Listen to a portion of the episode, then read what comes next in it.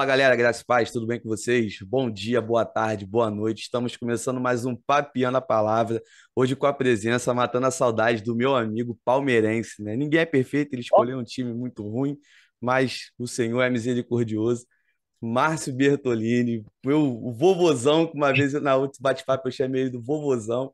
E aí, o cara é muito gente boa, você vai ver que é uma pessoa muito inteligente, a graça do Senhor se, se faz presente na sua vida, nas nossas vidas, na sua vida que está aí também nos acompanhando. Hoje o bate-papo vai ser um pouco diferente para você que está acostumado com aquela coisa de mais de duas horas, três horas. Calma, mas não fica chateado comigo, não. Você vai ver que o conteúdo vai ser super interessante e muito edificante para a sua vida. Acompanhe a gente aqui até o final, que eu tenho certeza que o Senhor vai falar poderosamente ao seu coração.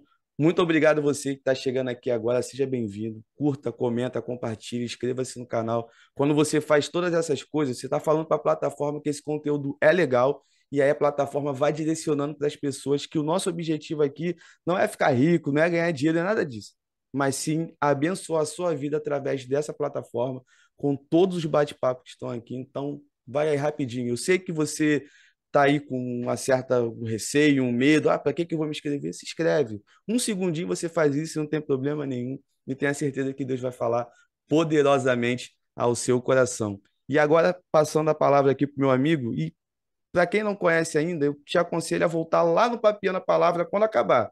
Número 28. Só botar lá, Márcio Bertolini, Papiando 28, que lá tá a história de conversão, tá tudo melhor detalhado e é bom que também você vê mais um vídeo, é mais visualização para a gente e tá tranquilo. E passar a palavra para meu amigo agora rapidinho para ele poder fazer uma breve apresentação. Fala para a gente aí. Ô, Rafa, que saudade de você, né? O flamenguista mais querido aqui da minha casa. Claro, sempre lembrando disso aqui, né? Vamos lá, Palmeiras, vai Verdão. Bom, que delícia, meu irmão, que delícia. Obrigado aí pelo convite, segundo convite, né? Já estou me sentindo de casa, tenho um carinho enorme pelo Rafa, então você que não segue já toca aí, já curte, já começa a seguir, vale muito a pena, tá? Ah, depois vai conhecer um pouquinho mais desse camarada sensacional. Eu que agradeço, meu irmão. Então, para mim é um privilégio poder falar com você, falar com seus ouvintes, falar com essa galera linda aí um salve, salve, eu brinco sempre, né, Rafa? Eu falo que eu sou meio besta, né? Meu pai era besta inteira, que meu pai era carioca. Então eu só tenho sangue carioca, então eu sou meio besta. Brincadeira à parte, meu irmão. Bom, o Rio de Janeiro é minha segunda casa, né? Teoricamente, porque meu falecido pai era do Rio de Janeiro. Então, para mim, é, é, maravilhoso, né? Eu sei que a grande parte aí do público está por aí. Fica aqui o abraço, a terra maravilhosa, que Deus abençoe vocês. E é isso aí, meu irmão. Para quem não me conhece, eu sou Márcio Bertolini, né? A gente já conversou um pouquinho sobre a minha história. Hoje sou pastor da Igreja Batista no Centro, junto com mais dois pastores, eu, Mateus e o Josué. Formamos ali um presbitério, sim, Igreja Batista com presbitério, sim. A gente é de uma a, a, a, gente é de um ramo, né, de uma igreja batista reformada, então a gente tem ali um presbitério, então é, é, os três são os pastores, na verdade a gente chama de presbítero, né? mas dentro uh, de, um, de um entendimento de igreja reformada, que é a mesma coisa que pastor, ou você que é de uma igreja episcopal, mesma coisa que um bispo. Então, um prazer estar com vocês, é uma igreja recém-plantada, a gente vai comemorar dois anos agora em janeiro, a gente está ali no centro de São Paulo, você que é de São Paulo e quiser conhecer, fica ali na Rua da Consolação, 1218 é dentro de um teatro chamado Teatro Comune, do lado do Mackenzie. Você está a 50 metros do metrô Higienópolis Mackenzie. Saiu da catraca, você quase cai dentro do, do teatro. Só lembrar, Teatro Comune, Rua da Consolação. Estamos lá todos os domingos, às 10h30, prestando esse culto ao Senhor. Obrigado, viu, meu irmão? Então, com certeza vai ser uma conversa não tão longa, né? Como geralmente a gente faz aí com o pessoal do Papeando, mas hoje aí uh, uh, vamos tentar desenvolver um assunto, um tema, e bora lá. É isso aí, Rafa.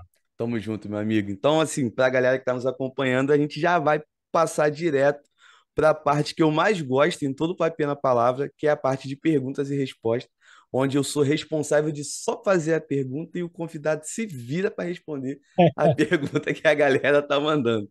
E aí, já começando, e você que está assistindo a gente aí, eu rapidamente, a gente fazer a primeira pergunta, eu já quero que você já crie uma expectativa, porque os assuntos que nós vamos abordar aqui eles são extremamente importantes para a nossa vida em comunidade, a nossa vida como cristão.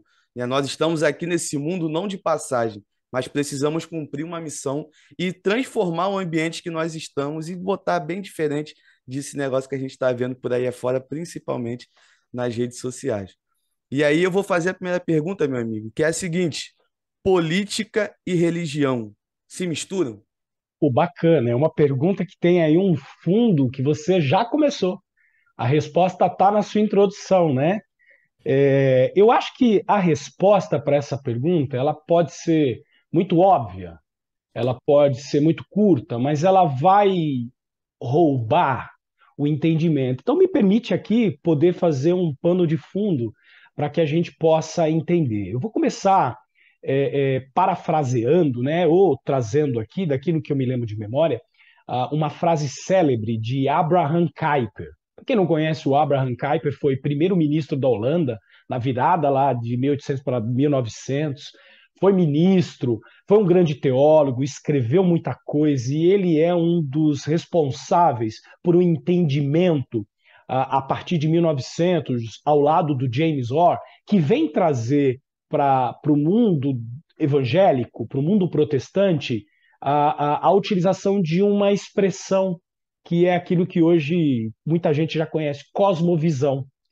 Ele vai pegar dessa eh, esse conceito que era um conceito nascido ali na Alemanha, na filosofia, na realidade alemã ali com Kant, que procurou usar uma expressão que pudesse dar ideia de como a gente interpreta as nossas escolhas, as nossas relações e tudo mais. E o Abraham Kuyper, junto com o Orr, eles vão trabalhar isso e trazer isso para dentro da igreja, tá? Então, Abraham Kuyper ele vai cunhar uma expressão muito clara. Ele diz assim que não há um centímetro quadrado, não exatamente nessas palavras, mas para você entender. Eu vou procurar não ser tão técnico aqui. E ele diz o seguinte: que não há um centímetro quadrado de toda a criação, de toda a existência, que não esteja debaixo do domínio de Cristo. Então, a primeira coisa que a gente precisa entender, sendo cristão, seja lá a sua denominação, reformado, arminiano, pentecostal, episcopal, seja lá o, o, a vertente cristã que você pertence, você precisa entender que esse entendimento é crucial para o cristão. A soberania de Cristo Jesus em todas as áreas, em todas as coisas. Afinal de contas, ele é o Deus Filho. João vai nos lembrar que tudo o que foi criado foi criado por meio da palavra. E quem era a palavra? E ele faz essa relação muito bacana, né? Para quem não conhece esse texto, abra sua Bíblia lá em João, no capítulo 1, faça a leitura do Evangelho de João, que você vai entender como ele coloca. Então, a partir da premissa da soberania de Jesus em todas as coisas, eu vou começar a entender que a obra da redenção, ela não é uma obra é, é, de caráter privado do mundo espiritual, como a gente faz essa dicotomia de mundo físico e mundo espiritual.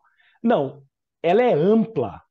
A obra da redenção, ela é uma obra com um escopo muito maior do que aquilo que a gente imagina. A gente resume isso tudo achando que é só na pregação do evangelho para que a pessoa se converta. Mas, na verdade, a missão da igreja é muito mais ampla. É claro que essa é, é, é, a nossa bandeira principal, mas a igreja tem um papel na sociedade muito maior. E esse entendimento é um entendimento cunhado por, essa, por esse entendimento de cosmovisão.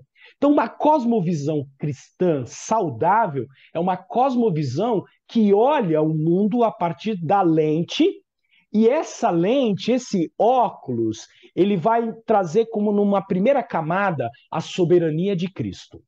Logo, a obra da redenção vai ter um escopo maior. Se ela tem um escopo maior, a pergunta religião e política tem que estar tá ali, se você entender religião como é, é, a expressão verdadeira de ligar-se a Deus, como o conceito que ela traz, sensacional. Ela tem correlação sim, e política é um campo da vida que a gente tem que estar tá conectado e, de preferência, fazendo a diferença nisso. Então, precisamos de bons cristãos na política. Haja vista aquilo que a gente tem na realidade brasileira. Desculpem, mas a realidade da bancada evangélica brasileira, com todo o respeito, não vou aqui julgar todo mundo que eu não conheço, mas esses que estão aí sempre nos holofotes não nos representam e não representam um cristianismo saudável, né?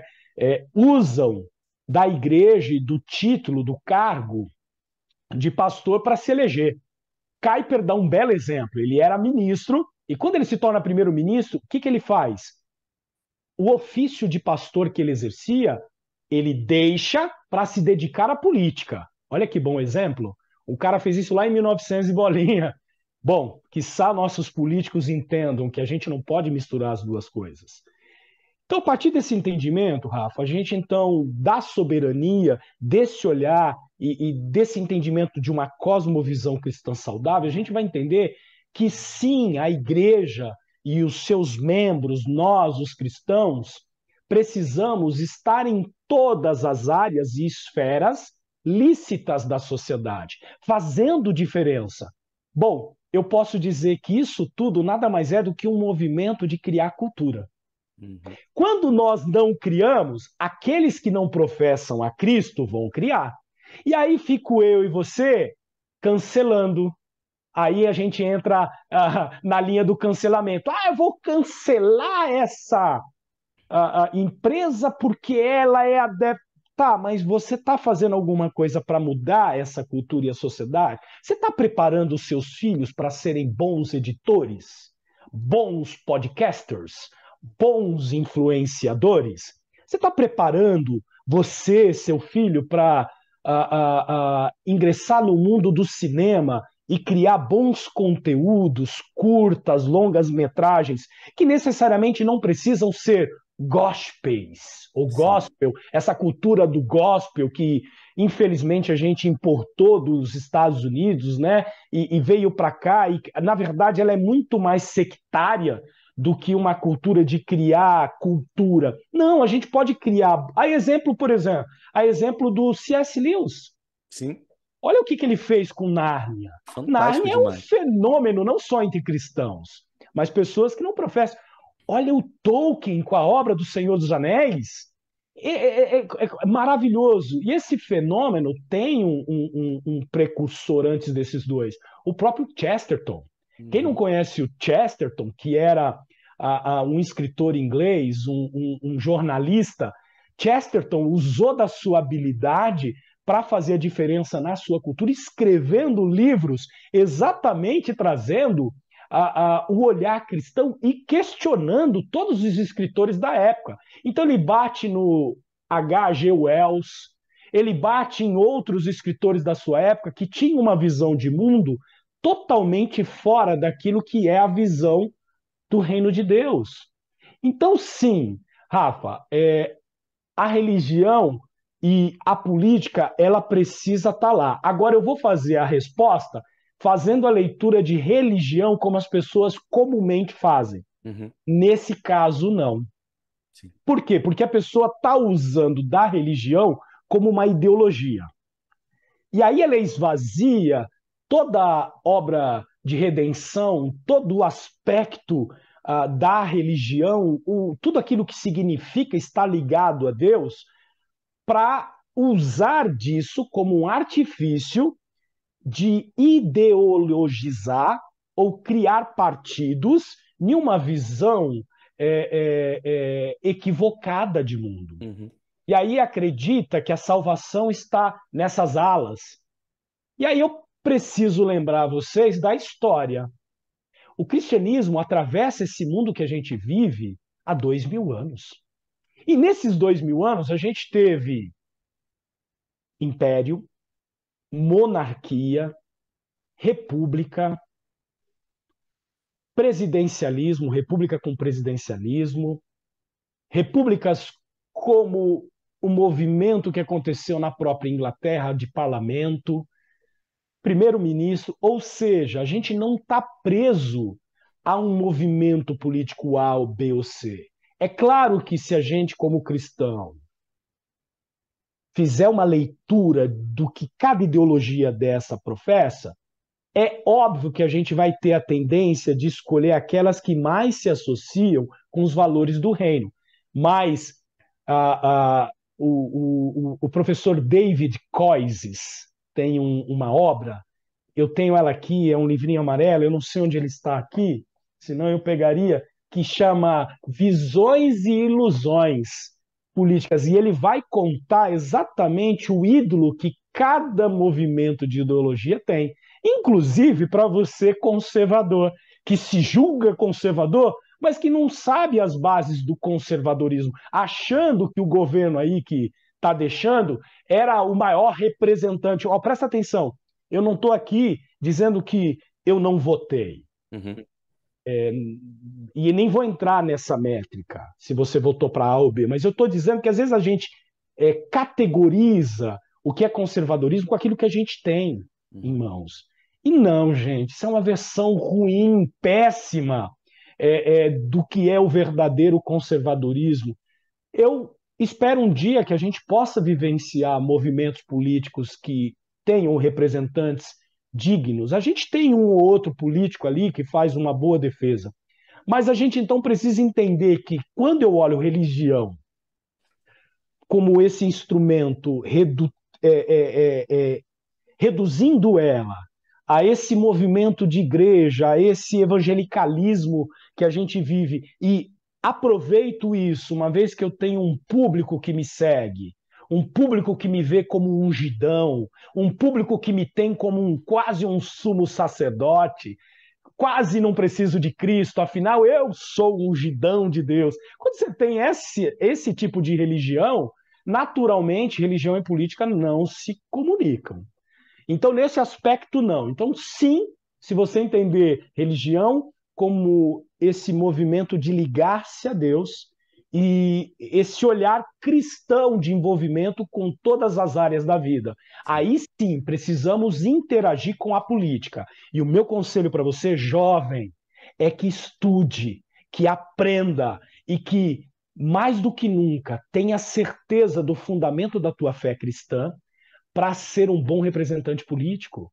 E aí não há nada de errado. Só não misture as categorias da igreja com o mundo político. Se você é um pastor, ou se você quer, se você vai ser ordenado pastor, ou já é, e quer ir para a política, tenha hombridade, meu irmão, meu colega de ministério, de deixar de lado o teu ofício na igreja, continuar sendo um cristão, se sujeitar à sua igreja, se sujeitar ao presbitério ou ao pastor da sua igreja e faça política. Bem feito. Faça política representando os valores do reino, mas sempre lembrando que se você misturar essas bases, aí a gente cai naquela segunda explicação. Não sei se fui muito prolixo, Ficou claro, Rafa? Foi, foi, foi, excelente demais, e principalmente porque quando eu posso pegar aí a segunda parte que o senhor colocou, foi o que eu presenciei aqui no meu dia a dia. Entende? Que o pessoal realmente perdendo um pouco a, a, a, linha do que estava acontecendo e bem esquisito, né? Porque quando eu vejo essa situação, eu percebo muito, né? dentro da segunda perspectiva que o senhor explicou. Parece que as pessoas querem reduzir a religião no patamar da política, como se aquilo que é sagrado pudesse descer. Né? E fica muito, muito complicado. E botando ali no pé de igualdade e defendendo um monte de coisa que eu apanhei um pouco nesse período de eleição que a gente passou, por não ser um cara que. um defensor ferrenho de um candidato mais de direita e eu fui chamado de comunista, marxista, porque uso óculos e tem a barba um pouco grande. É, é, é, é complicado, né? Bom, e então, a... aproveitando né, é, essa sua colocação, a gente viu dois fenômenos engraçados, né? a gente viu a, a tentativa de reduzir o cristianismo bíblico a, a uma ideologia. Sim. É, e, ao mesmo tempo, do outro lado, a gente viu uma série de cristãos fazendo defesa de valores que estão na contramão do cristianismo. Então, me preocupou ambos os lados. É, eu não vou dar aqui um posicionamento e, e, e, e vou fazer a defesa de A ou B, uh, uh, mas interessante, Rafa, a gente perceber que isso mostrou o quanto a igreja brasileira é carente de um conhecimento de cosmovisão, Muita o coisa. quanto ela não entende a vida cristã como um todo. E ela ainda vê a vida cristã nesse dualismo, a, a, a, nessa visão dicotômica de mundo, né? É um mundo sacro, com as coisas da igreja de Deus, e um mundo ah, profano, pagão, um mundo ah, ah, do dia a dia que não tem relação com as coisas da igreja. E por conta disso, a gente viu o quanto nós, pastores, temos falhado no ensino. Então eu faço a minha meia-culpa. Por mais que a minha congregação e a minha comunidade a gente tenha conversas dentro da escola bíblica, a gente levanta temas de atualidade para que de fato a gente mostre o quão é, importante é o evangelho para o mundo atual, é, o quão uh, importante é o evangelho para a visão integral da vida, ainda assim, falando em nome dos pastores, eu tenho que fazer a meia culpa, porque a falha é nossa. As discussões, elas são discussões muito periféricas e a gente não trata. Então, essa conversa minha e sua sobre cosmovisão, ainda que não seja uma aula técnica, com conceitos, com os elementos, é, ela vai mostrar o quão importante é isso. Então, você, meu irmão, minha irmã, que me escuta, você jovem ou mais velho, que não tem idade, eu queria propor para você a, a, uma pergunta, para que você de fato medite sobre ela depois que terminar essa minha conversa com o Rafael. Qual narrativa molda sua história? Qual narrativa molda as escolhas do seu dia a dia. Não seja precipitado, dizer, olha, eu sou crente, é Deus. Não, não, não. Se pergunte. Como é que você toma decisões com as coisas mais simples da vida? Ah, o café que você escolhe, a comida, as marcas que você utiliza, as suas respostas no trabalho, na faculdade, na escola, a maneira como você lida com dinheiro, a maneira como você lida com conhecimento, com formação intelectual, a maneira como você lida com o esporte. Então, dentro das perguntas polêmicas do mundo, por exemplo, qual que é o seu posicionamento acerca do aborto, da eutanásia, uh, da pena de morte? Você percebe que a gente vai encontrar respostas na voz e na boca de qualquer pessoa, seja ela estudada ou não? Uhum. Por exemplo, Rafa, eu não sei se você tem vó viva. Tem. Quantos anos ela tem? Minha avó tá com 78. Vamos pegar ela aí, experimentada na vida, né? Ainda não está tão idosa, mas uma pessoa que está aí atravessando já para os oitentão. De repente não teve a mesma oportunidade que você, você me corrija se eu estiver errado, e não tem a mesma formação intelectual que a sua. Mas é uma pessoa vivida. Se você perguntar para ela, mesmo na simplicidade do dia a dia dela, ela tem resposta para qualquer coisa que você perguntar. Sim. Aí a pergunta que eu faço é: da onde veio essa resposta? Perceba, então, eu entendendo ou não de cosmovisão, eu tenho uma cosmovisão de mundo. Uhum.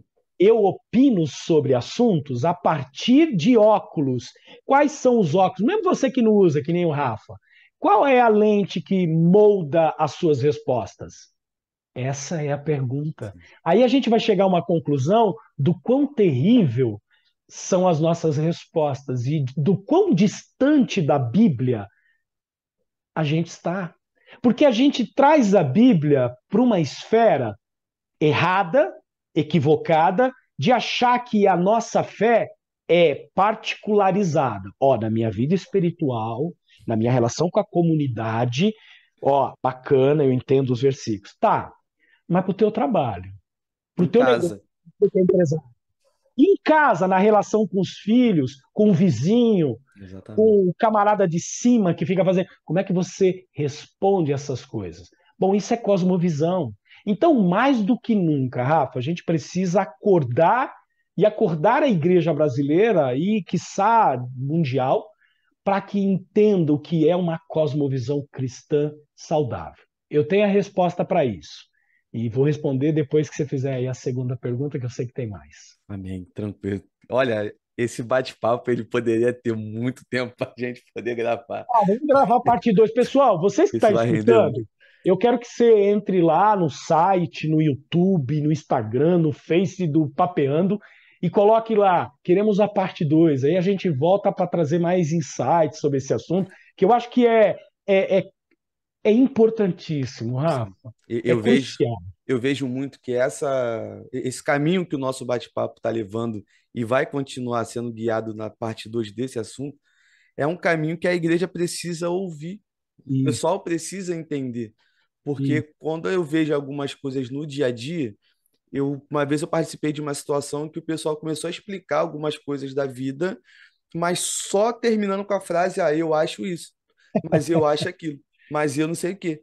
E só tinha cristão. E eu cheguei, perguntei no final do daquele bate-papo, falei: "Tá bom, mas e algum versículo para respaldar aquilo que você está afirmando? Onde é que tá? Aí você é o chato, você é o, o, o, o, o quadrado, você é aquele camarada obstinado, religioso, percebe? Essa é a fala na boca é, dos é, nossos é, jovens. É muito, é muito complicado. E é uma geração que me preocupa um pouco, mas que eu acredito muito que ainda tem jeito. Eu Já acho dá para se trabalhar. Ó, oh, Rafa, eu acho que a geração de vocês, ela, ela está ouvindo. Hoje a gente vive um boom de informações, né?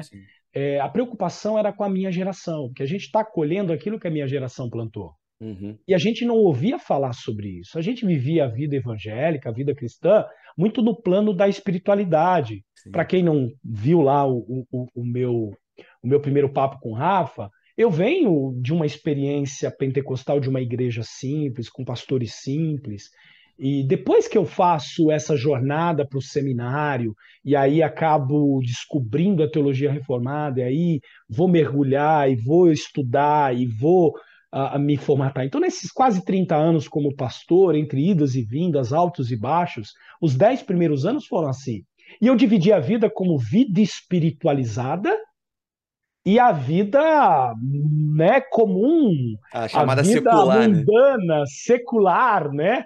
E a gente não entendia isso, não tinha correlação. Ou a gente criava um gueto, virava sectário, é, criando comunidades só de cristãos, e vivendo aquela capa espiritual, mas no exercício da vida comum, sem o fruto do espírito, e a gente achava que era cristão, né? Claro, eu sempre fui honesto dentro daquilo que eu entendia e nunca brinquei com essa minha vida de pastor. Uhum. Então, procurei ali apresentar a Deus um, um trabalho digno, sem conhecimento. E quando eu entendi, eu vi o quanto eu estava errado. Então, você vê, numa roda de conversa dessa do dia a dia, o que importa hoje é, é a gente falar, é informar. Afinal de contas, a gente está vivendo o boom dos influências. Sim. E aí, no final das contas, qual narrativa muda a sua vida? Bom, você não fez a segunda pergunta, mas eu já estou dando a resposta. Bom, se somos cristãos, nós somos conhecidos como o povo do livro. Que livro é esse? A Bíblia, meu irmão, minha irmã, meu querido que me escuta. Então, eu preciso olhar para a Bíblia exatamente com os olhos de cristãos. Como é que eu enxergo a Bíblia? A Bíblia é a palavra de Deus.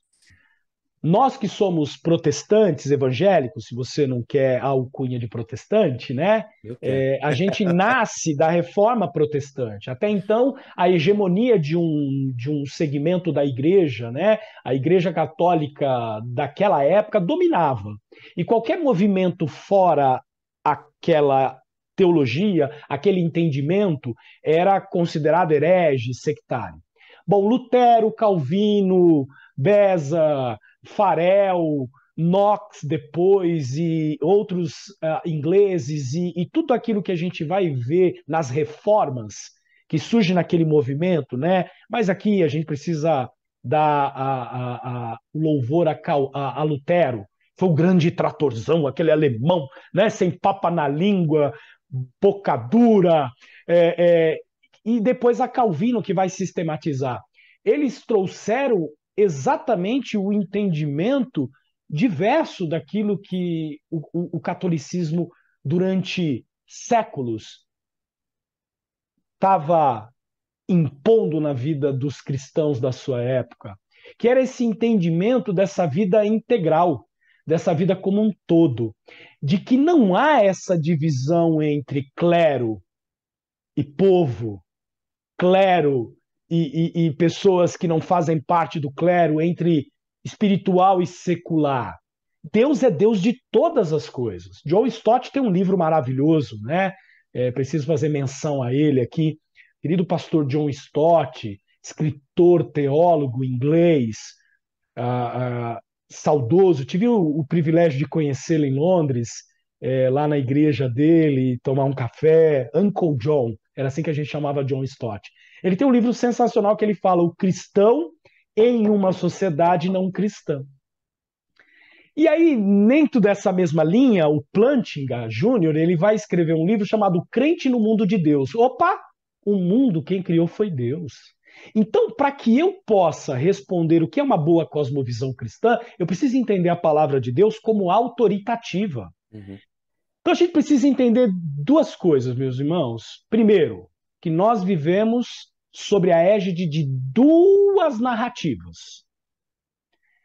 A narrativa cristã, bíblica saudável, que a palavra de Deus nos mostra, e que muitas vezes eu não conheço na plenitude, porque não me dedico, eu fico querendo conhecer coisas periféricas aqui, muito ligado a essa espiritualidade falsa, e não entendo exatamente o corpo dessa, dessa narrativa bíblica, que daqui a pouco eu já vou dizer, e a narrativa do mundo, que vai pegando os seus modismos. Hoje, nessa pós-modernidade, ou modernidade tardia, como alguns vão colocar, é, é, a gente é fruto daquele, daquela ideia do iluminismo, hum. que saca Deus do centro de toda a existência e coloca o homem bonitão lá, em si mesmado. Só que esquece que esse homem tem desígnios do coração caídos.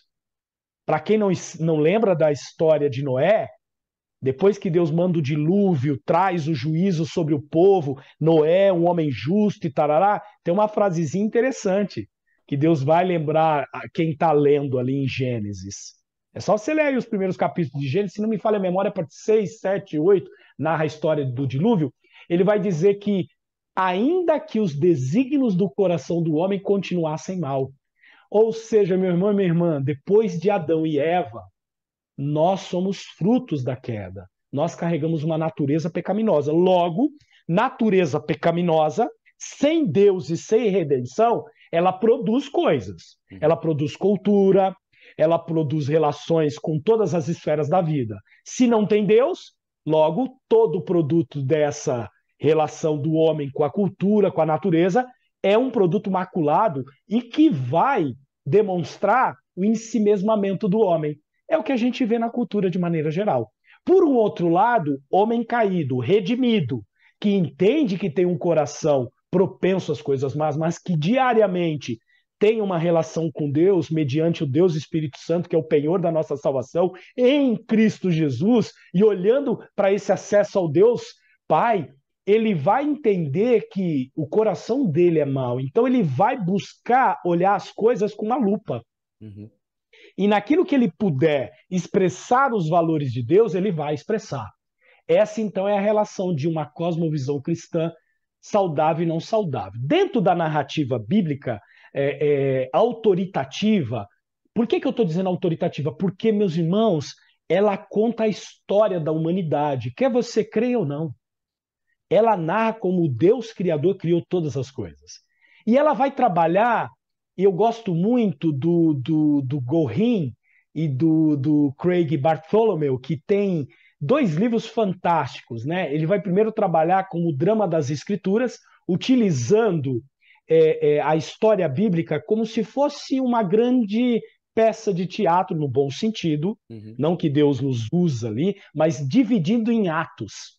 E ele vai dividir em quatro atos principais, tá? Claro que ele tem ali, depois você pode ler o Drama das Escrituras e o Introdução à Cosmovisão Cristã.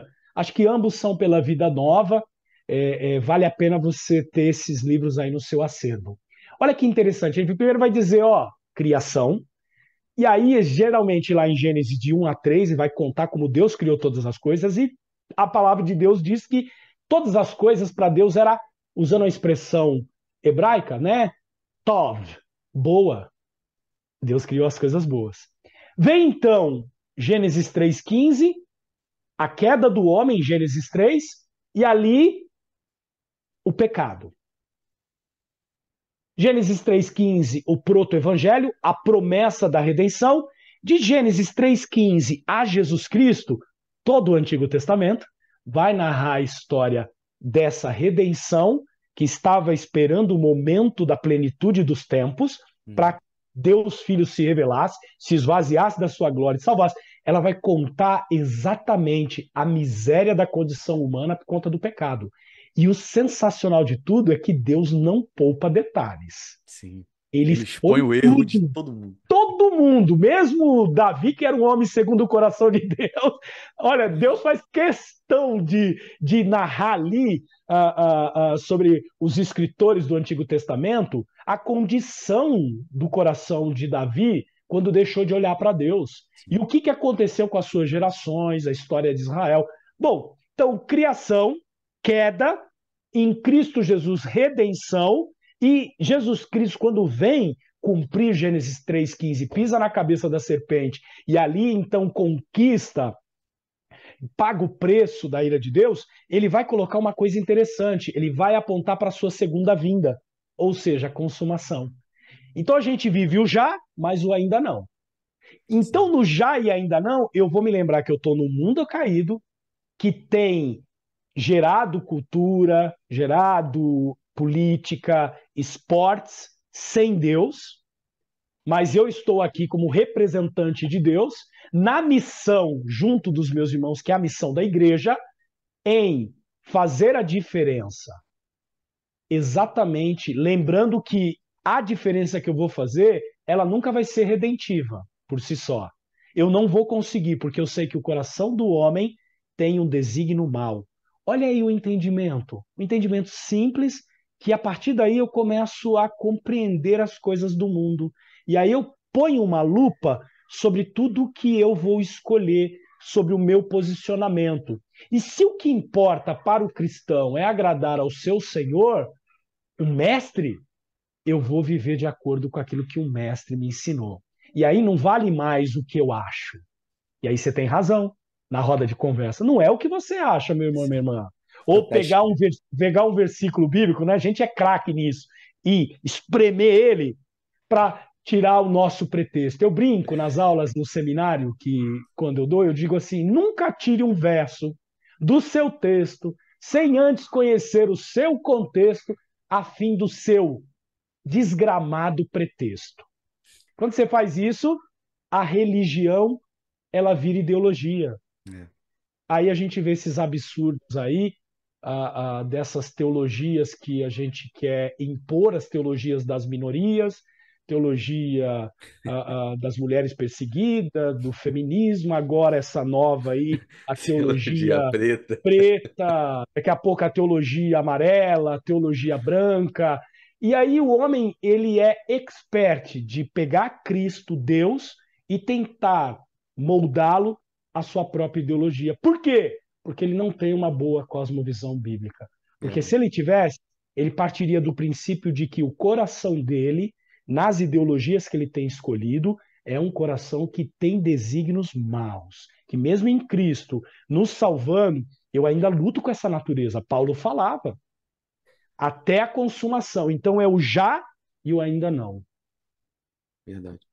E assim, é, um ponto que o senhor tocou, eu achei bem interessante pesquisando mais cedo, né, essa questão da, do ser humano olhar com uma perspectiva caída para a questão das escrituras, pegar um texto e apertar o máximo para tirar do texto as suas próprias ideias. Eu vi alguns vídeos né, de alguns homens que falam que são é, conhecedores e grandes nomes dessa nova teologia aí que o cantor gospel pop Kleber Lucas trouxe a evidência recentemente, o cara falando que a ideia de Cristo sempre foi salvar o povo da escravidão, sempre foi libertar o preto do branco, da questão da hegemonia branca e aquela coisa toda. E aí ele fala que quando o Senhor vai tirar o povo do Egito, ele está fazendo isso. E eu fiquei pensando, será que ele não tem ideia que o Egito, naquela época, os egípcios não era nenhum lourão do olho azul que a gente via nos filmes que Então, é, ali? é, é assim, é, para mim é uma infelicidade, né? Mas a, a própria obra do Kleber Lucas fala por ele mesmo, né? É, já se desviou, caiu há muito tempo. Primeiro que eu não sou fã desse movimento gospel, desculpa aí aqueles que são. Eu acho que a gente cria muito mais sectarismo do que qualquer outra coisa. A gente fica imitando o mundo, né? A gente esquece que um outro princípio saudável também é a gente entender a graça comum. Graça comum e graça especial, meus irmãos. Graça especial é a salvação. Só Cristo nos traz. Mediante a pregação do Evangelho, mediante o convencimento do Espírito Santo, mediante a obra redentora de Cristo, sem mérito nenhum seu, não é você que escolhe, é Cristo. Enfim, você pode até entrar aí, não é sinergismo, é monergismo, é obra exclusiva da cruz. Ele pagou o preço. Na dúvida, leia Efésios, Romanos, e aí vai discutir com Paulo, vai discutir com a Bíblia, para você não entrar no mérito aqui de corrente A, B ou C. Então é indiscutível que a obra é mérito de Cristo e ponto. Ele é o exemplo perfeito. O nosso Senhor pagou o preço e eu não poderia pagar esse preço. Uhum. É Ninguém. você que aceita. A gente usa essa expressão mais no sentido da pessoa ser mobilizada e tal. Por mais que a gente não use na minha tradição, é, é, eu entendo aqueles que usam tal. Não sou muito fã, acho que tem uma teologia ruim por trás disso. Mas, enfim, não é você. É convencimento do Espírito Santo. Ponto. É claro, a Bíblia é clara nisso. Então, a partir disso, eu vou entender que a graça especial ela é para salvação. Mas eu vou entender pela história bíblica, e aí, ó, isso que é legal. Eu acho que o Kleber Lucas, ou esse pessoal que está levantando essa teologia preta e essa defesa de algo justo que a gente sabe que existe no mundo de hoje. Eu não vou fechar meus olhos para o racismo, não vou dizer que o negro não sofre, que o pobre não sofre. Eu sou de periferia, apesar de ser branquinho, essa cara de, de gringo e tarará pela família ser italiana, eu vivi e eu sei que as pessoas sempre ah, nos escolhem muito pela face, pelo jeitão, dentro daquele padrãozinho que você tá, seja corpo, seja cor dos olhos e cabelo. E a gente não pode deixar de olhar, mas esses não são os instrumentos da luta. Tem muita gente ah, boa lutando isso, mas eu não posso reduzir isso a essa ideologia, a essa conversinha intelectual e limitar isso e pegar carona no evangelho e reduzir o evangelho à ideologia. Para com isso, a briga é outra. E a. Bíblia vai me dar instrumento para lutar contra isso. Ela vai me dar elementos ali para eu me portar. E o cristão, mais do que ninguém, é esse que vai olhar para as diferenças e vai estar junto ali querendo a justiça, buscando ela. Entretanto, cuidado, quando essa bandeira está maior, e a gente vê aí muitos é, é, é, pregadores que deixaram se levar pela causa, ah, e ela acaba engolindo a própria soteriologia, a graça especial de Deus. Então, graça especial é uma coisa, graça comum. Pô, Gênesis vai contar a história de Caim. Depois que ele mata Abel, Deus tem um encontro com ele. E aí Deus vai julgá-lo, Deus vai aplicar uh, o julgamento sobre ele. Falou: oh, a partir de agora tu vai ter essa marca, porque ele chorou tal, e tu vai andar errante. Significa que você vai ser um andarilho, aí um nômade. O que, que Caim faz? Ele sai da presença de Deus, ele vai mais para a porção oriente do jardim, quer dizer, ele está na terra já, e ele monta uma cidade. Peraí, Deus não falou para ele ser errante? Aí ele acha na cidade a falsa segurança que ele gostaria de ter, o conforto que ele gostaria de ter. Claro que cidade naquele momento não é igual São Paulo aqui, uhum. Rio de Janeiro, são metrópoles. Não, não, é dentro daquele momento da história, tá?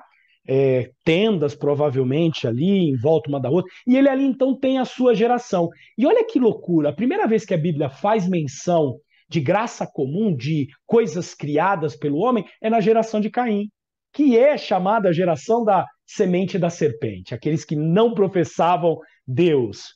Diferente de Sete, que eram aqueles que o culto começa com a sua geração. Não, os descendentes de Caim Tubal Caim, os seus netos, bisnetos, eles vão inventar os instrumentos de música, a engenharia, a arquitetura de certa maneira, a parte agrônoma, né, daquilo que a gente tem do agronegócio. Peraí, por que, que Deus derramou desses dons para esses caras? Graça comum, o amor de Deus é tão grande que mesmo é, é, a gente não pode confundir com salvação aqui, tá? Mesmo sabendo dessa desobediência do homem, aí Deus cresce maravilhosamente. Ele derrama instrumentos para minimizar o sofrimento do homem em uma terra assolada pelo pecado, de um homem caído pelo pecado. Então a graça comum de Deus faz eu entender que há elementos nas pessoas que não professam a Cristo como nós, bons, que contribuem para a vida justa, para uma vida mais digna, mais assertiva. Aí a gente pode ver no empreendedorismo, Sim. nas ciências. Eu trabalho com empreendedorismo, eu vejo graça comum nas ferramentas de gestão, mesmo para pessoas que não querem saber de Deus, de Cristo. E a gente vê música boa sendo feita. Então, quando eu entendo isso, eu não vou ficar copiando as coisas do mundo e criando é, é, uma capa religiosa como o movimento gospel. Então, o Kleber Lucas, já desse movimento, para mim, já nunca gostei. Depois ele, mesmo dentro desse movimento, sendo fiel à sua tradição, ele vai pisar na bola, ele vai fazer coisas que Gálatas 5, 22 é, me dão guarita para desqualificá-lo como um cristão saudável. E uhum. aí ele vai encontrar nessa caminhada dele, é, no ensimesmamento dele, exatamente essas loucuras de ideologias e vão vai tentar nessa coxa de retalho desse entendimento deles, colocar a religião para validar essas conversas, meus irmãos. Então, isso é uma cosmovisão errônea. É, é, é, vamos se esvaziar, gente. Vamos deixar a palavra de Deus nos conduzir. É esvaziando que eu sou cheio. É. é em Cristo Jesus que eu encontro o caminho. O caminho importa. E importa muito. O caminho como eu levo minha vida com a esposa, no meu trabalho, com esporte, com as coisas. Então não há nada de errado o cristão usufruir da graça comum das coisas que a gente tem nesse mundo do nosso Deus. Mesmo caído, Deus não perdeu a sua soberania. Deus não saiu distante como o deísmo acredita. O Criador se distanciou e deixou a criação à sua própria sorte. Não! Isso é conversinha, isso é ideologia de homem que está sacando Deus do centro das coisas e tentando colocar ali a resposta nessas coisas. Então, quando essas coisas são um fim em si mesmo, elas são perigosas. Então, a justiça é uma bandeira da igreja, mas a justiça humana, essa justiça social, ela não é um fim em si mesmo. É dever do cristão, porque nós somos salvos não por obras, mas para boas obras. Exatamente. Essa é a beleza. Paulo vai fazer isso e, e Tiago vai nos lembrar, Romanos e Tiago ali, nós somos salvos não pela obra, por o que eu faço. É mérito de Cristo, mas eu sou salvo para as boas obras. Então, meu irmão, se você não tem boas obras, não engaja em lutas justas, mas sempre lembrando, é uma linha fina. Cuidado para a ideologia não te tomar. Sempre procura conhecer. E aí, Rafael, a pergunta que não quer calar. Como eu posso ter uma boa cosmovisão? Eu dou uma resposta à, à geração da minha época. Tá? O pessoal mais velho, você me chama de vovozão, cinquentão. Bora lá. A gente tinha uma figura no banco que era os bancos tradicionais, não esses bancos eletrônicos, bancos digitais, que era a figura do caixa. E esse homem, essa mulher, era perito em conhecer a nota uh, o dinheiro. Então você ia lá com uma nota falsa, só de passar a mão, de dar uma olhadinha, ele sabia se era verdadeiro ou não. Como é que ele sabe disso? Ele estudou todas as notas falsas do mundo? Não. Mas ele conhece a nota verdadeira tal ponto que quando ele pega na falsa, ele sabe.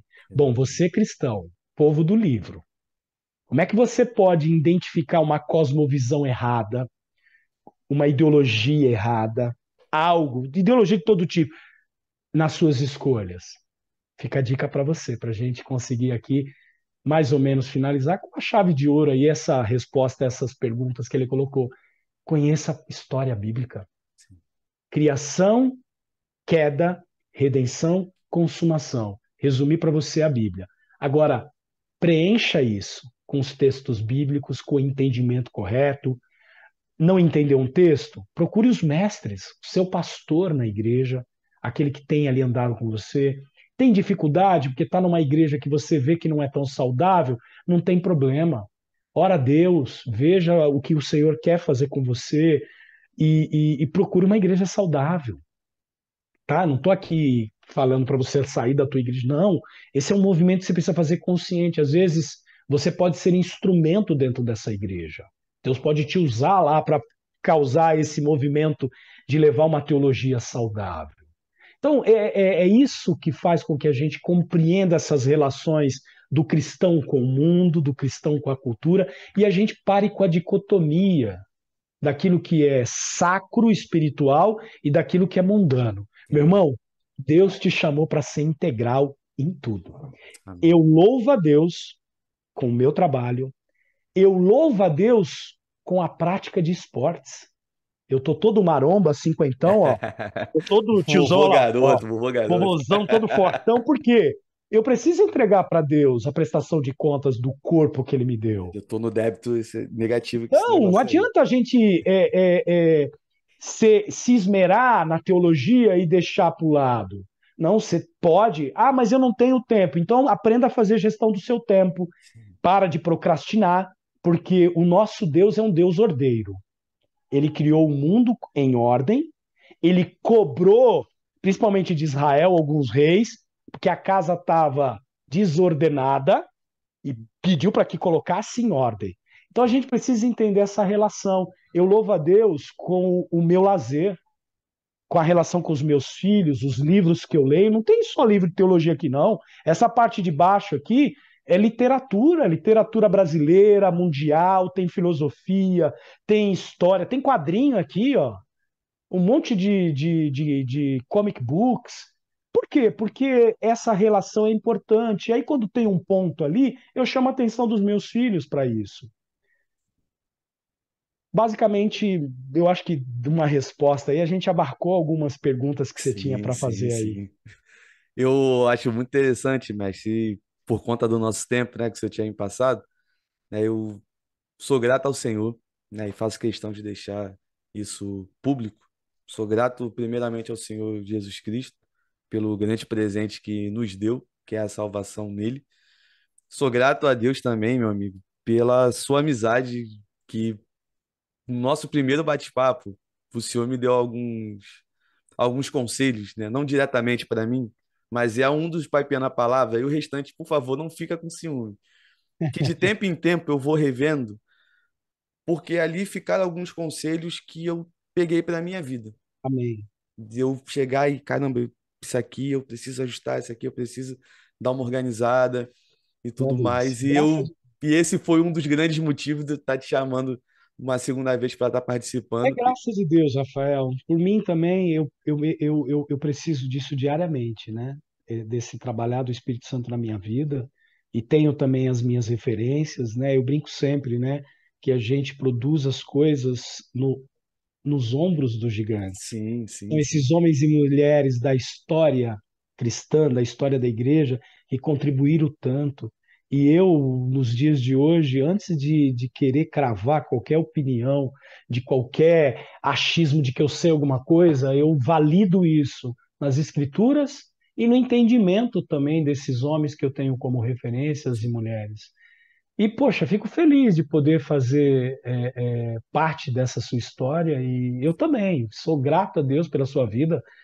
Espero você aqui em São Paulo para tomar aquele café ainda que a gente está devendo. De Verdade. preferência, a gente vai tomar ali perto da Meca. Pô, crente tem Meca? Tem. Aí o crente palmeirense tem uma Meca que fica ali naquele estádio lindo e maravilhoso. Ali tem muito café. Vou com essa não, camisa não aqui. Não, é, o conselho é não vai não, né? Não vai não. Vai, vai de vermelho e preto, mas sem o símbolo ali. E ali no, no Parque Antártico a gente toma aquela coisa, é, um cafezinho bacana ali. E eu que agradeço, né? Então, gente, eu acho que basicamente é isso, né? Cosmovisão é, e sacerdócio universal de todos os cristãos, diz respeito à maneira como eu entendo, tá? Então, só para cravar aqui cinco minutos para alguém que fez uma pergunta ou outra e não teve resposta, a gente vai fazer uma parte 2 com as perguntas restantes. É, um, esse entendimento desse, dessa dicotomia de clero, povo, que as coisas de Deus eram para um um, um, um público restrito e que no dia a dia da vida comum a gente não prestava essa adoração a Deus, isso é errôneo. Isso foi desenvolvido ao longo de séculos ali dentro do entendimento da Igreja Católica daquela época e que, graças ao bom Deus, os nossos irmãos reformadores reconquistaram o entendimento. E como é que eu tenho que entender isso? Você tem que entender a vida integral. Você tem que amar a Deus integralmente, de todo o teu coração, de todo o teu entendimento, de toda a tua força e de todo o teu intelecto. Significa que você, meu irmão, minha irmã, adora a Deus com a tua profissão. E que não existe ah, o pastor, a exemplo do clero antigamente, é especial. Não. A vida de pastor é serviço. Se ele não serve e está se servindo da igreja, ele é um lobo em pele de né? Cordeiro, né? É um lobo disfarçado. Porque o verdadeiro pastor no entendimento protestante é aquele que serve, é aquele que se esvazia, que se deixa gastar. E que sabe que o engenheiro da igreja dele, o médico, o advogado, a copeira, o ascensorista, o desempregado, a dona de casa, o estudante, também prestam culto a Deus num bom sentido, não um culto público, tá? Aí a igreja, o entendimento de igreja, por favor, a gente tem o entendimento de que o culto que a gente presta a Deus, mas é, deixa eu melhorar, não é presta um culto, é, adora a Deus no exercício dessas coisas. Uhum. Da mesma maneira quando ele está na igreja. E ele é um sacerdote diante de Deus, diante das pessoas, mas não na figura equivocada do que as pessoas fazem, como o, o ministério, como o ofício do pastor na igreja. O ofício do pastor na igreja, do mestre na igreja, do diácono, eh, são ofícios que o Senhor instituiu para equipar a sua igreja. É, mais ou menos com aquela ideia. Ele sabe que todo mundo tem relação com ele direta, que não precisa de intermediador. Cuidado com os ungidões, você não precisa. Esses caras não existem, isso é mentira.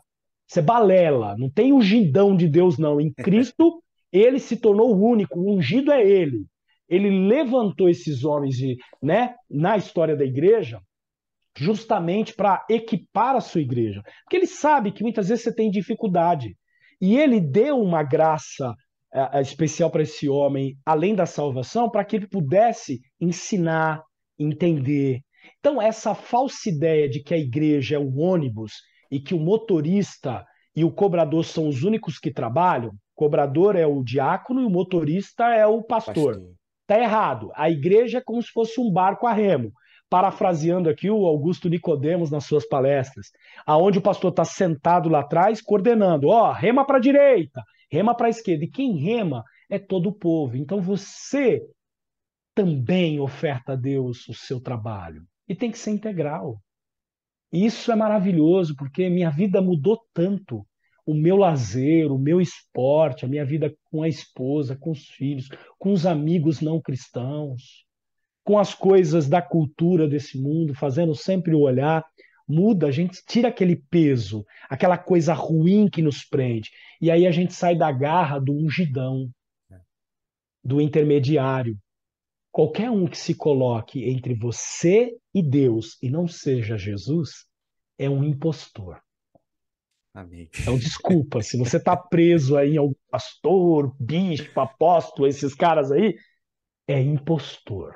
Ele tem uma falsa teologia, por mais que ele fale coisas bacanas, por mais que ele faça coisas bacanas, mas ele está impondo para você o entendimento da palavra errada. Sim. Nós estamos ali para servir. Uma então, meia-verdade é perigo demais também. Muito, irmão. Meia-verdade é mentira de qualquer maneira. Bom, é isso que eu deixo de conselho para você que nos ouve. Rafa, beijo no coração. Obrigado, e Deus abençoe. Desculpa da falta de tempo, Não, mas se você gostou dessa conversa minha com o Rafa, coloca lá, ó. Parte 2. Aí a gente dá sequência, falando da relação do cristão com ética, Sim. com escolhas. Tem umas historinhas bem legais que a gente identifica ali, posicionamentos, eu posso trazer para vocês, falando da cosmovisão cristã uh, com relação a esses campos da vida, como é que a gente identifica. Então, lembra, duas narrativas. Qual narrativa molda a sua vida? E qual o perigo? Às vezes você está acreditando que é a narrativa bíblica, mas está fazendo concessão para a narrativa desse mundo sem Deus. Verdade. Mas aí vem para uma próxima conversa. Beijo no coração. Tamo Bora junto, lá. amigo. Vai Palmeiras, é nós. Não, aí não, aí não, Não? dá. Não. Mas pode ir também, pode ir também. Desde que não ganhe ver. Libertadores, deixa pra Ô, gente, tá tranquilo. Galera, muito obrigado para vocês ficarem aqui até o final. Ó, já vai comentando aí a parte 2, que em breve a gente vai fazer a parte 2 desse bate-papo, que ainda tem algumas perguntas para responder e que eu tenho certeza que vai dar é assunto ainda para a gente trocar uma ideia. E aí, aquele recado básico de todo final de Papiando a Palavra. Vamos continuar pregando o evangelho a tempo fora de tempo. Fica na paz, tamo junto e vamos com tudo.